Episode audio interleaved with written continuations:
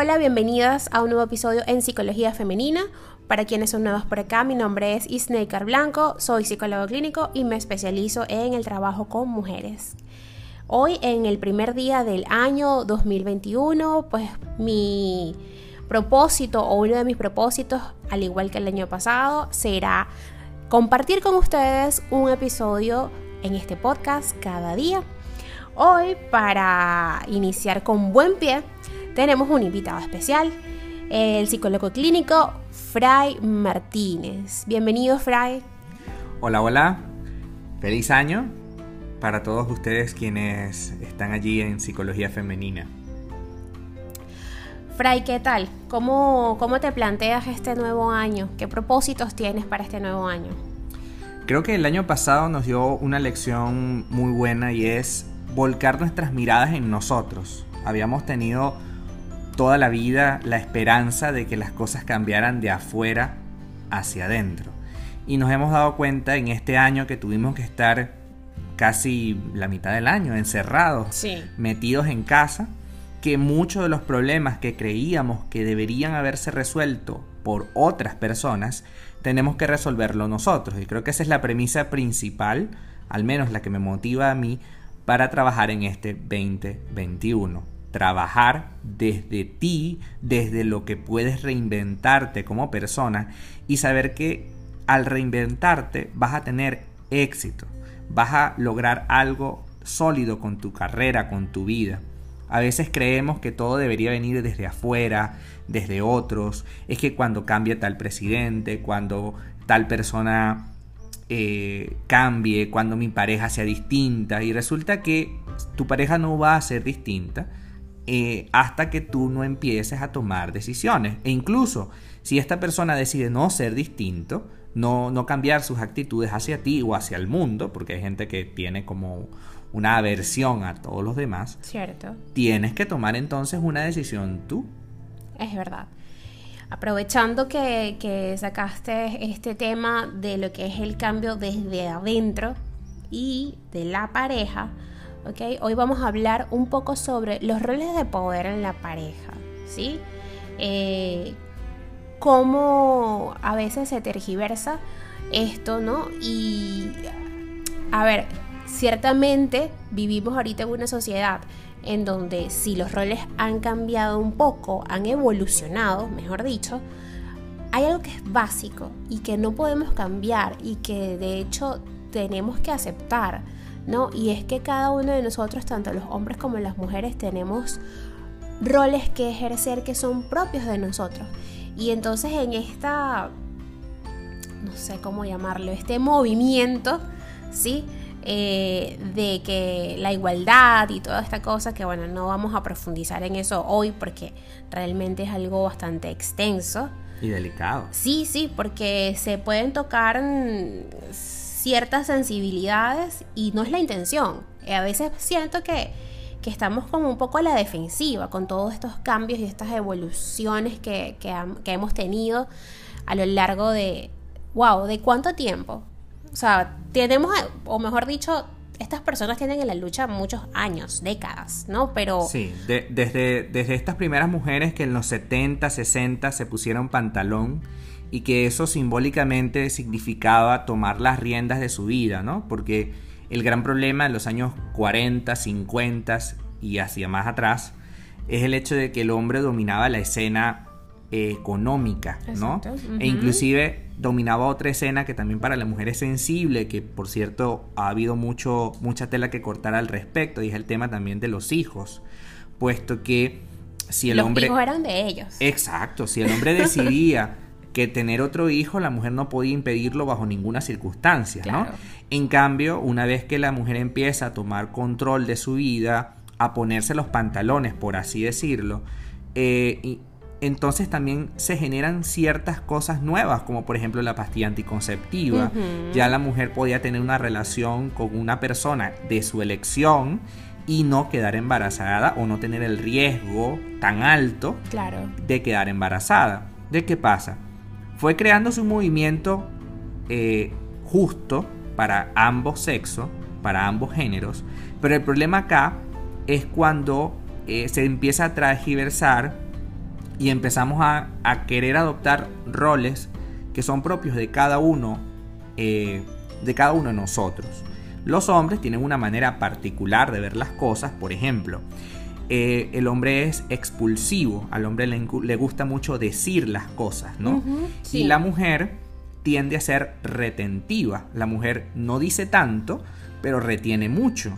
Entonces, en el momento que la mujer necesita expresarse, va a sacar absolutamente toda la factura emocional que tenga. Exacto. Y eso es algo bueno, porque la mujer nos ayuda a entender que es importante guardar ciertas cosas, porque no todo se puede expresar, y el hombre te enseña a que hay cosas que hay que expresar, que no todo se puede guardar. Es decir, somos complementarios en una relación y no tenemos por qué luchar para eh, ser más que el otro, porque ese es el gran problema, creo yo, de este mundo actual. Queremos ser más que el otro y la idea es que seamos iguales realmente. Claro, es que por eso te decía que se, se ha tergiversado todo esto del empoderamiento y bueno, esto fue, este ha sido uno de los temas que más me ha movido porque a pesar de que vivimos en este momento histórico, aún eh, hay huellas, eh, lo que llamarían en psicoanálisis huellas némicas, ¿no? O sea, es algo como que está de, de nuestro antepasado, que está guardado allí en ese inconsciente y que no lo podemos borrar. O sea, de alguna manera se nos escapa, se nos sale. Y pues sí, a, mí me, mueve y me encanta, me apasiona todo este tema del empoderamiento femenino, pero hasta qué punto sí es empoderamiento femenino y otro el abuso. Sí, o sea, hay muchísimo, mira, aquí podríamos quedarnos hablando horas y horas sobre todo esto, porque hay muchísimas personas, tanto hombres como mujeres, mujeres que humillan a hombres públicamente, hombres que humillan a mujeres en esta guerra de poderes y atropellan un montón de gente y confunden también, sobre todo a las adolescentes y a los adolescentes que pues en, en, estudios recientes se ha demostrado que los adolescentes son una población de alto riesgo, ¿vale? Porque todos, están todas estas personas eh, peleándose y no, sí, yo soy más y tú eres más y no, yo me gano este puesto y tú no y te lo quito y todas estas cosas. Y en el medio de esos dos poderes está esta población de alto riesgo, a la cual no la están educando, que eso para mí es lo más delicado. Ok, nos empoderamos, nos colocamos los pantalones, quemamos brasier, ¿vale? Está bien, pero ¿cómo educamos a las niñas que vienen detrás de nosotras? ¿Y cómo educamos a los varones que vienen detrás de ustedes? Esa para mí es el punto de, inflexión en donde tenemos que detenernos un momento. Ayer estaba leyendo esto del movimiento que hay ahorita en Argentina eh, y, pues sí, hay que leer, hay que sentarse a leer y ver la información por qué está sucediendo esto y lo que ellos plantean desde desde un punto de vista objetivo, no dejándonos llevar por las pasiones, porque todo el mundo, eh, yo como mujer tengo mis pasiones, obviamente, y ahí a veces me exalto con cosas que, que veo que no me parece que están justas, y también cuando veo cosas que son injustas hacia ustedes los hombres, pues digo, epa, no, eso no me parece, eso no está bien. ¿Ok? Entonces, al leer e informarte, me, me doy cuenta, por ejemplo, ayer en ese artículo que estaba leyendo, que eh, es un movimiento que no es nada más que, ah, sí, vamos a, aprobar esta ley. No, es que también tenemos que hacer, crear políticas educativas para quienes vienen, a los niños y educarlos desde pequeños, ¿ok? A crear conciencia, a tener criterio propio, ¿vale? Entonces, bueno, creo que me desvío un poco del tema que íbamos a tener hoy, pero como te digo, tengo mis pasiones con este tema. Por supuesto, y volviendo al tema que, nos trajo a la mesa hoy, que es el tema del género y de, y de los roles de cada uno, creo que es importante que destaquemos que no tenemos por qué entrar en conflicto o en conflictividad por el poder. Ciertamente eh, hay un punto en el que pareciera que uno de los dos tiene algún tipo de poder en un área específica. Pero sin embargo, eh, esta área específica se contrarresta con la del otro. Es decir, lo que decía temprano, nosotros tenemos una capacidad para simplificar todo de manera muy básica, ¿no? Y eso es algo que a nosotros nos beneficia, puesto que la mente masculina es muy básica. A más B más C. Y les molesta. Sí, eh, yo decía, pero es que eres demasiado básico a mis amigos y se molestaban porque no me digas básico. Y yo, pero es que es verdad. Y luego, pues bueno, gracias a ti, entendí que sí, son básicos, pero no se los tengo por qué, no tengo por qué decírselo. O sea, me lo quedo yo. Pero sí, son básicos y eso no está mal. Igual que nosotros somos complicadas, muy complejas. Y eso no está mal. Claro, porque la cuestión acá se basa en que entendamos que cada uno de los roles representan algo que el otro también necesita. Claro entramos en una relación para aprender cosas, no entramos en una relación para demostrar cosas, porque esto no es un empleo, esto no es un trabajo, hay que demostrar algo porque si no, no vas a recibir el, el bono del mes, no, esto es una relación y necesitamos construirla en base a entender el género y, el, y, y los roles que tiene la otra persona. Una mujer compleja, nos aporta a nosotros el valor de hacer las cosas completas. Porque si hay algo que tiene el hombre que no hace, es completar. Todo lo deja a medias. Cierto. Ten aquí, agarra esto, sí, lo agarra y ya. Pero, ¿y por qué no lo agarraste y lo pusiste en tal lugar? No, no lo voy a poner porque tú me dijiste agárralo. Y lo sostiene y lo tiene ahí hasta que le gangrene la mano, pero no lo va a soltar porque tú le dijiste tenlo ahí. Claro.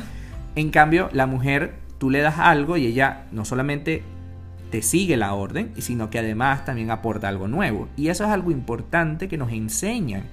Entender que cada rol enseña algo nuevo y tener la flexibilidad suficiente, la, la valentía, porque también es un acto valiente, de creer en el otro, de valorar al otro, porque es muy fácil criticar al otro, es súper fácil. Es que tú eres básico, es que tú eres compleja, es que tú eres complicada, es que tú eres una histérica.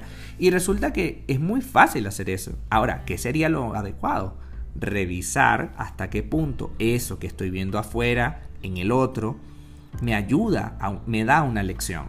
Claro, es que yo creo que el... Y qué bueno que, que trajiste esto, que lo nombraste, porque creo que el problema radica en ese punto. Criticar. Una cosa es que yo te diga, Fray, tú sí eres básico. Y otra cosa es que te diga, sí, Fray, eres básico. O ni siquiera, o sea, que no te lo diga. ¿Vale? Como te dije ahorita, ya yo entendí aprendí que no tengo por qué decirle a un hombre, eres básico. Ellos son así y punto. En el momento o en la medida que nosotros aceptemos nuestra naturaleza y la naturaleza de ustedes, los hombres, yo creo que vamos a ser un poquito más, más empáticos, vamos a ser un poquito más flexibles, ¿sí? E, en, todo este tema porque, vale, que el mundo ha cambiado, eh, venía cambiando hace rato, pero en un año cambió drásticamente, drásticamente, y yo pienso que que ya las cortinas que, cubrían o que tapaban lo que había, de, el telón, detrás del telón, ya no están, se abrieron, ¿ok? Ya las puertas de las casas de todas las personas en el mundo están abiertas, hay una ventana y, y cualquiera puede entrar allí. Y entonces hay que tener un poquito de tolerancia, educarnos, tener un poco de tolerancia porque se viene, yo pienso que es eso, que se vienen más cambios por todo esto. Claro, y, esa ventana de la que hablas, pues la tenemos todos en la mano, el celular. A través del celular nosotros mostramos nuestras impresiones, nuestras ideas, y tenemos que estar conscientes de que mostrar lo que pienso necesariamente va a tener la consecuencia de que otra persona hará lo mismo. Y probablemente esa idea sea totalmente opuesta a la mía. Y, y es importante que entendamos que la base de una relación, de tanto de pareja como social, se basa en los opuestos. Se basa en aquella premisa famosa de tesis, antítesis y síntesis. Es la base de toda comunicación. Yo tengo una tesis, te la planteo, tú me planteas una antítesis, es decir, lo opuesto a esta tesis, y entre los dos buscamos una síntesis, algo de lo que yo pueda aportar, algo de lo que tú puedas aportar. Y creo que estamos bastante sensibles con el tema del debate. por ejemplo. Y, y eso tiene que ver mucho con el tema del poder, ¿no? Entonces, por ejemplo, si el hombre habla sobre el tema femenino, no puedes hablar porque tienes que ser mujer. Ok, hay muchas cosas que no voy a entender, Claro. pero, pero yo puedo conversar acerca de lo que yo opino, porque también se opina sobre el tema masculino.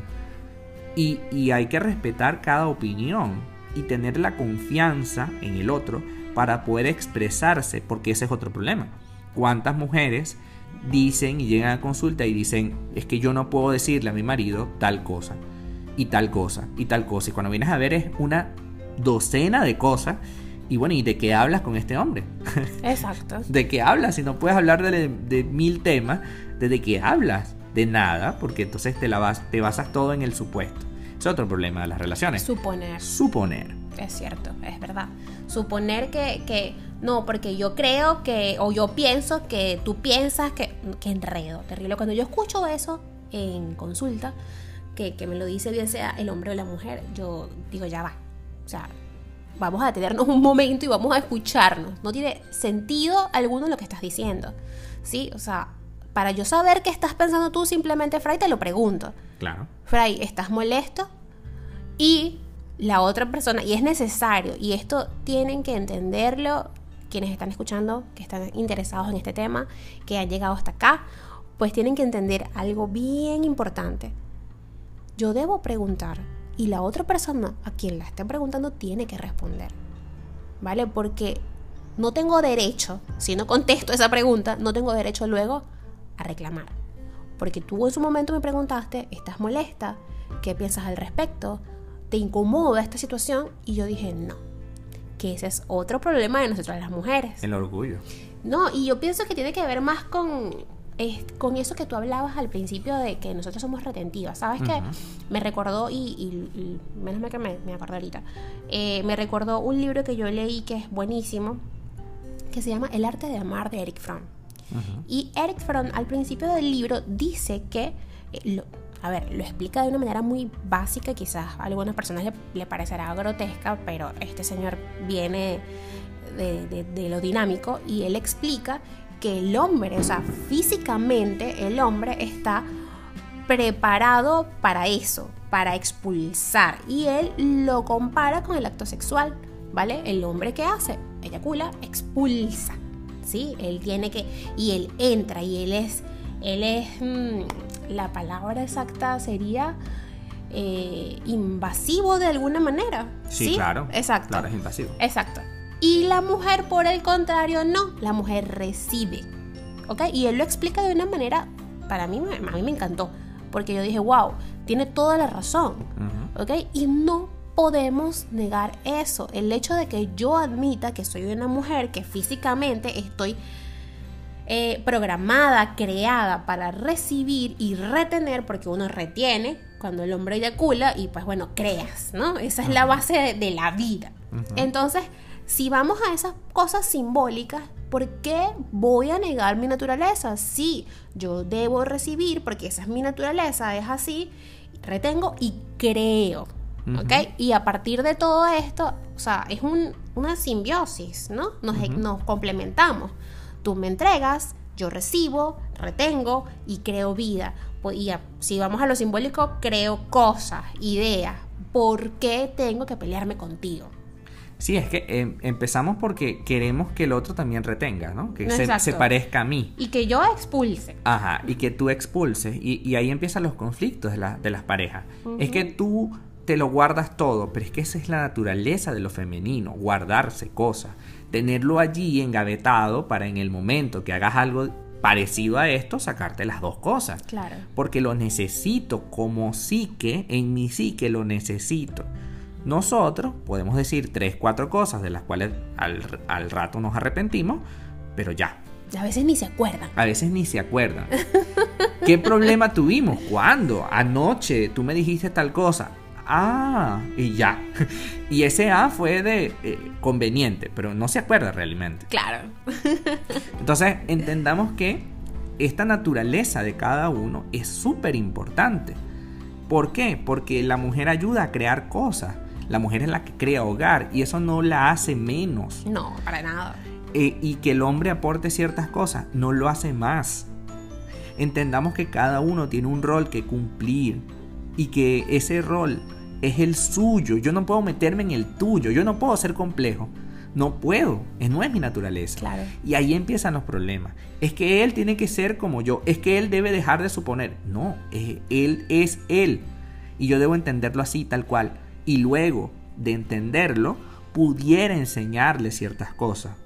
Y luego de entenderlo, pudiera valorar lo que aporta, porque ese es otro problema.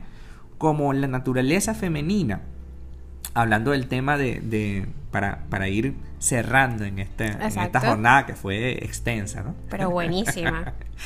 es el hecho del vacío. Lo femenino tiene mucho de relación con el tema del vacío. Algo en mí no está completo. Tengo que llenarlo. Tengo que llenarlo. Entonces empiezo a pedirle al hombre, exigirle y exigirle, y resulta que yo debo trabajar en mí, con lo que hablamos al principio. Vamos a terminar con lo mismo.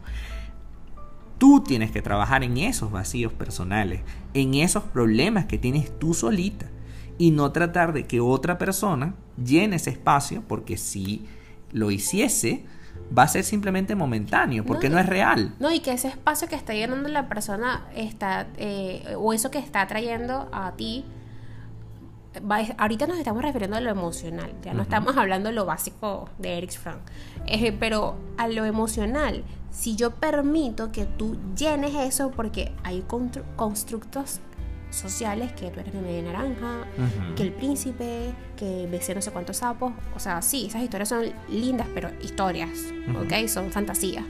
Entonces, cuando yo pretendo que tú llenes ese vacío que no estoy llenando yo, entonces estás trayendo de ti y eso me incomoda. A ver, que cuando yo estoy, vamos a ponerlo metafóricamente, estoy en una cápsula, ¿sí? Y en esa cápsula tengo solo cositas mías y la cápsula es chiquita, ¿cierto? Esas cápsulas son pequeñas.